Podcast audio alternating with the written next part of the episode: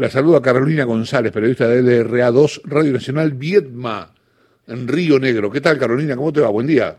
¿Qué tal? Muy buenos días. ¿Cómo están ustedes? Saludos para toda la audiencia. Bueno, acá estoy, mira, una compañera mía, que es eh, Claudia Villapún, me, me, manda una foto de unos lentes para eclipse que valen 790 pesos, que tienen un filtro especial para ver el sol. Consulte por cantidad. Y dice, no compre imitaciones que pueden dañar su vista. Los lentes son bastante parecidos a los que te dan en el cine para ver 3D. Sí, en realidad, a ver, eh, para ver el eclipse de sol hay dos posibilidades. Una es utilizar los lentes especiales con filtros especiales, con normas ISO 12213, que, eh, bueno, estuvieron a la venta. Hoy, en particular, en la mayoría de los lugares, se están distribuyendo de manera gratuita, los está distribuyendo el Estado.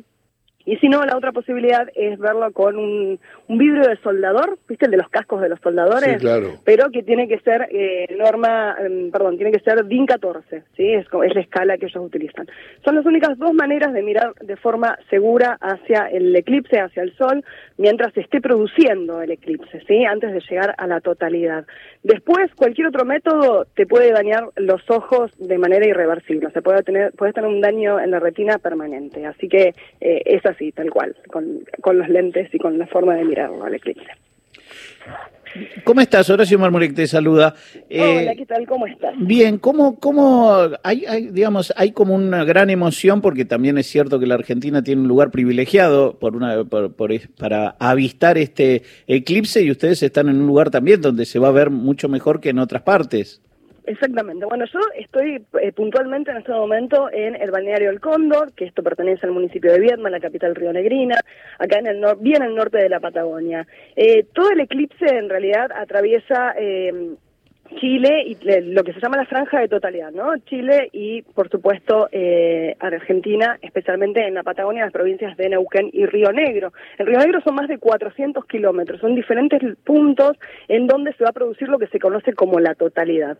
El eclipse es la alineación perfecta entre el Sol, la Luna y la Tierra, y la totalidad es que exactamente la Luna tapa por una franja promedio de dos minutos por completo al sol. Esa, es, e, esa, esa precisión es lo que se conoce como totalidad y es el gran momento que se está esperando. Hoy particularmente hay una jornada eh, a nivel climática bastante compleja, así que estamos todos rogando, hay muchísimo viento, estoy, donde yo estoy hay ráfagas que superan los 70 kilómetros por hora y estamos esperando que ese viento se lleve las nubes porque está bastante nublado y la nubosidad va a hacer que no se pueda ver exactamente esos dos minutos o esa aureola que queda alrededor de la luna cuando sucede el momento exacto de la totalidad.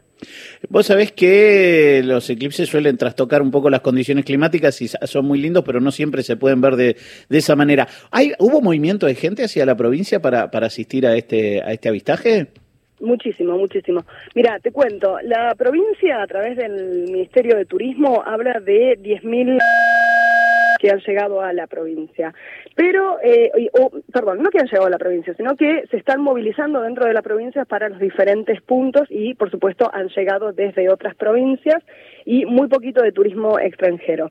Sin embargo, eh, hoy estuve chequeando información y en las grutas, que está muy cerca de Viedma, 180 kilómetros, y es uno de los centros turísticos que eh, que genera mayor atención, por supuesto, y mayor llegada de turistas, tiene en este momento un alojamiento, eh, perdón, una ocupación en, en, su alojamiento superior a los 13.000 personas, o sea, 13.000 plazas ocupadas más todos los que nos estamos movilizando de manera interna, ¿no? Estamos hablando siempre de un turismo de cercanía.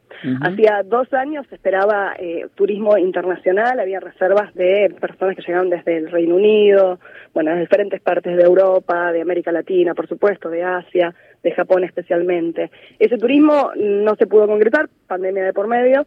Eh, recién hace unos días el Ministerio de Turismo de la Nación habilitó la llegada de algunos turistas y sé que un grupo de 200 estarían llegando a Bariloche para dirigirse hacia lo que es eh, Ministro Ramos Mejía, eso es en la línea sur de la provincia de Río Negro, para poder ver el eclipse. Claro, Pero hay, sí, hay muchísimo movimiento. Hay varios eventos, ahí tengo el, el, streaming que hace Hernán Castaño, el Sunset Stream, que es en Bariloche, por ejemplo, y después sí. hay una, una transmisión también que se hace desde, desde la señal de radio y televisión del Neuquén, en el eclipse Piedra del Águila, porque, insisto, se ve muy bien.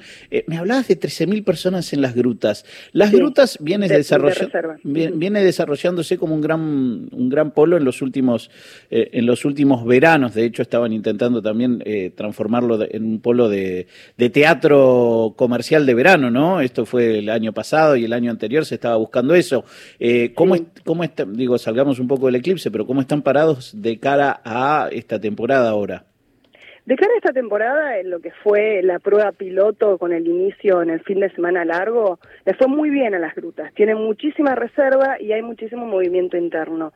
Yo creo que también, además de lo que vos decís, bueno, de posicionarlo a nivel nacional y para eso intentar a través de diferentes obras de teatros que se suelen observar en Carlos Paz o que suelen observar en Buenos Aires o en Mar del Plata incluso, traerlas a las grutas. Este verano creo que eh, van a tener que intentarlo con el turismo de cercanía es ese el, lo que va a hacer que todo el turismo en la provincia, en realidad, este, saque a reflote esta industria que estuvo sumamente golpeada. Eh, así que las rutas vienen muy bien en cuanto a cantidad de, bueno, en cuanto a afluencia de eh, turistas visitantes de diferentes puntos del de país, por lo menos, y vamos a ver, porque ellos también estaban intentando, y el eclipse era el momento para posicionarse como un destino internacional. Vamos a ver qué va a pasar, cuál va a ser la estrategia que van a utilizar al respecto. Eh, ¿Dónde estás parada vos? ¿Vos lo vas a ver? ¿Tenés tus lentes? ¿Tenés tu, tu vidrio de soldador? ¿Tenés algo de todo eso? Yo estoy parada en este momento, en realidad estoy dentro del auto porque si no sería imposible esa comunicación. Estoy arriba de un barranco que es el lugar donde se ha armado el nodo, que lo ha armado la Asociación Argentina de Astronomía, donde se está transmitiendo también a través de Canal 10 para todos los oyentes, para quienes quieran ver en vivo, en, online, este eh, fenómeno, lo pueden hacer a través del streaming de Canal 10. Eh, que es el canal estatal Río Negrino. Y eh, tengo, por supuesto, mis lentes y tengo mi vidrio DIN 14 también para tomar fotografías, porque esa es otra cuestión, ¿no? Esta costumbre que tenemos de sacamos el teléfono y tomamos la foto, no podemos mirar a través del teléfono porque corremos el mismo riesgo de dañar la retina. ¿Aún con lentes? Siempre... Ah, no. Ah. Eh, sí, si tenés los lentes puestos, no, pero si vos lo que vas a hacer es sacarte los lentes para mirar bien el teléfono y poder hacer tu buena toma, también ese teléfono tiene que tener el... Eh, el filtro. el filtro. Para eso es ideal el vidrio DIN 14, por ejemplo. Te hago una, chiquito, una consulta. Eh, hubo así como juntémonos a ver el eclipse, nos vemos todos. Digamos, esta cosa que hay, que hay, que hay, que hay más de. Soy de Trelew, entonces te digo, hay veces más en el pueblo, nosotros es. Cada evento lo vemos este, entre 20, 30 personas todos juntos. Claro, acá lo que la particularidad es que el eclipse, para verlo bien, para ver esa totalidad que te decía que es el momento, es el momento, eh, se puede apreciar en lo que es la costa, lo cual significa tener que trasladarse desde la ciudad de Viedma, por lo menos 30 kilómetros hasta el Cóndor, que es el lugar donde yo estoy parada en ese momento. Eh, sí hay un fenómeno, obviamente, la gente se estuvo movilizando durante ya el fin de semana, muchísimos aprovecharon, vinieron y ya se quedaron acá a dormir, a pasar el fin de semana y poder ver hoy el eclipse. Hay asuetos administrativos, Viedma es una ciudad netamente administrativa, así que hay asuetos a nivel provincial y municipal y la gente está viniendo, vienen en grupos de familias, en grupos de amigos.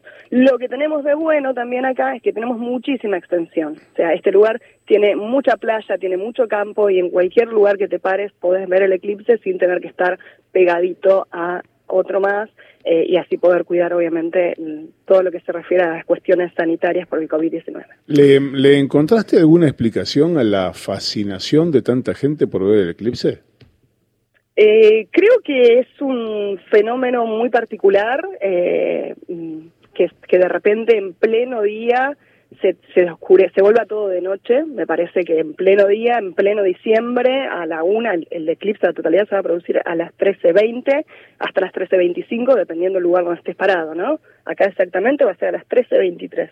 Creo que hay una fascinación muy particular por eso y hay también como eh, una necesidad de buscar más información. Este lo hemos eh, hablado bastante en la radio, bastante con los astrónomos que nos van contando sobre eh, todas las condiciones tan particulares que se necesitan para que exista esa alineación perfecta entre el Sol, la Luna y la Tierra y que el día se vuelva de noche. Así que creo que pasa un poquito, ¿no? Por esa, por ese descubrimiento de una nueva sensación, más que nada. No hemos visto eclipses acá, eh, en, en, particularmente en esta zona. Entonces creo que por eso es el atractivo.